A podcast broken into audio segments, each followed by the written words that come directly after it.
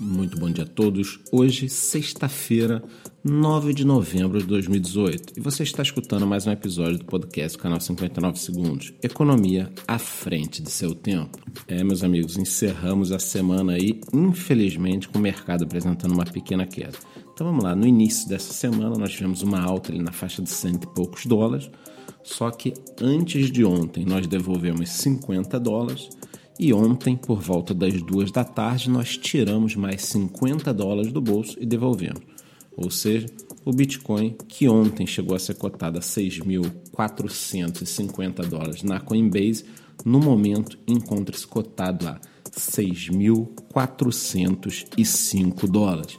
E para aqueles curiosos de plantão que ficam pensando quanto será que custava um Bitcoin na mesma época do ano passado, no mesmo dia, no dia 9 de novembro de 2017, uma unidade da principal criptomoeda estava cotada a 7.397 dólares.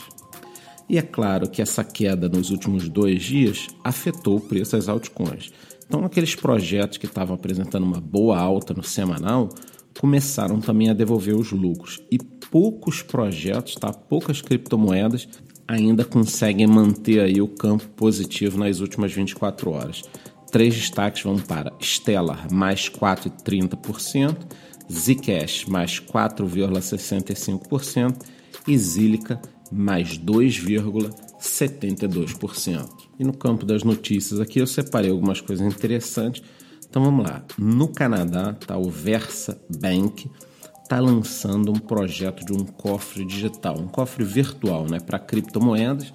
Nós ainda não temos muitos detalhes, eles afirmaram que tem mais de 200 clientes já interessados e para efetuar esse serviço com credibilidade e segurança, eles contrataram o ex-responsável pela área de segurança da BlackBerry, que também era uma empresa canadense, foi muito grande, com certeza, se você tem mais de 30 anos de idade, você vai lembrar que antes do lançamento dos iPhones em 2007 e antes do crescimento dos iPhones ali até 2010, a BlackBerry dominou esse mercado, os e-mails chegavam, saíam das caixas de forma muito rápida, os outros smartphones não conseguiam fazer isso, tinha um tecladinho, elas só não conseguiram se renovar. Então, esse VersaBank contratou o ex-chefe de segurança, está começando com esse produto, assim que a gente tiver mais detalhes a gente passa, mas entra naquela linha dos grandes bancos americanos, empresas de investimentos que estão tentando criar produtos aí. É um, é um embrião do mercado isso ainda, né? A gente pode falar que com certeza daqui a dois, três anos vai estar muito desenvolvido. Ninguém vai lembrar da época que eu ficava aqui 5 da manhã falando dos bancos lançando pequenos projetinhos. Isso aqui com certeza vai estar muito desenvolvido, mas é um início ainda. Calma, gente. Vamos pensar em 2020. E dentro dessa linha de empresas de investimentos, exchanges e tal, a gente teve a informação ontem de que a SEC, né, que é a CVM americana, acusou formalmente Zachary Coburn, fundador da Ether Delta, né, de estar funcionando aí há 12 meses sem todas as licenças, porque ele transacionou tokens que são considerados títulos nos Estados Unidos, então ele não teria essas licenças. Bom, isso é péssimo né, para o mercado. O Radar BTC, inclusive, soltou também uma nota sobre isso. Ele vai pagar uma multa, né? Que se divide em algumas partes: 300 mil dólares por lucros ilegais, 13 mil dólares de juros, 75 mil dólares de multa. Né? E só não vai ser uma coisa pior, milionária, multimilionária, porque ele colaborou com a SEC e tudo mais, né? Mas por que, que eu acho isso aqui tão ruim? Porque com isso, a SEC perseguindo algumas empresas, ela começa a despertar o interesse de outros players do mercado que estão nos Estados Unidos ou pretendiam abrir um negócio nos Estados Unidos a ir para fora. Por que não ir para Malta, ir para Israel, ir para o Canadá, ir para países que são amigos das criptomoedas, ao invés de correr o risco de ficar nos Estados Unidos e daqui a três anos levar um processo bilionário. Então, isso aqui, na minha opinião, para os Estados Unidos é muito ruim, tá? Não estou dizendo que tem que deixar o negócio virar um carnaval, uma bagunça, lavagem de dinheiro, não é isso.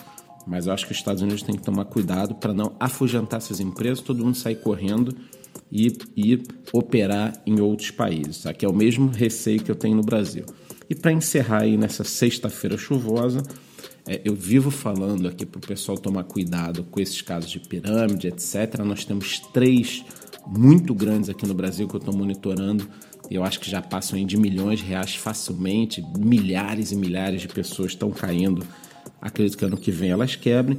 Mas a notícia que eu tenho aqui é da Zâmbia, tá? Três homens foram presos por ter dado um golpe de 2 milhões e meio de dólares, quase 10 milhões de reais, tá? Então o governo da Zâmbia capturou essas pessoas, agora vai ter todo aquele processo, óbvio que essas pessoas nunca vão receber o dinheiro na Zâmbia.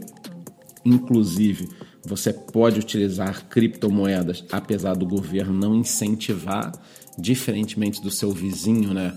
O Zimbábue, que eu já falei, inclusive até num vídeo, o governo não incentiva, mas as pessoas usam porque a inflação é muito grande, está muito melhor você transacionar criptomoeda do que a moeda corrente no país, que a cada dia perde valor. Fato similar ao que acontece na Venezuela, só você olhar lá a utilização de Dash, de Bitcoin, que bateu o recorde esse mês.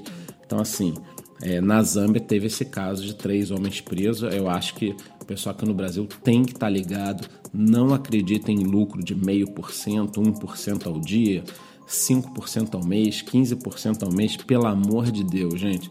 É muito difícil ganhar dinheiro nesse mercado com coisas que funcionam. Imagina você desperdiçar o dinheiro tão suado com coisas que já não funcionam. Então, por hoje é isso. Essas foram as principais notícias do dia. A gente encerra essa semana em baixa. Lembrando que domingo, 8 e meia da noite, eu tenho encontro marcado com vocês no YouTube, na nossa tradicional live de resumo semanal.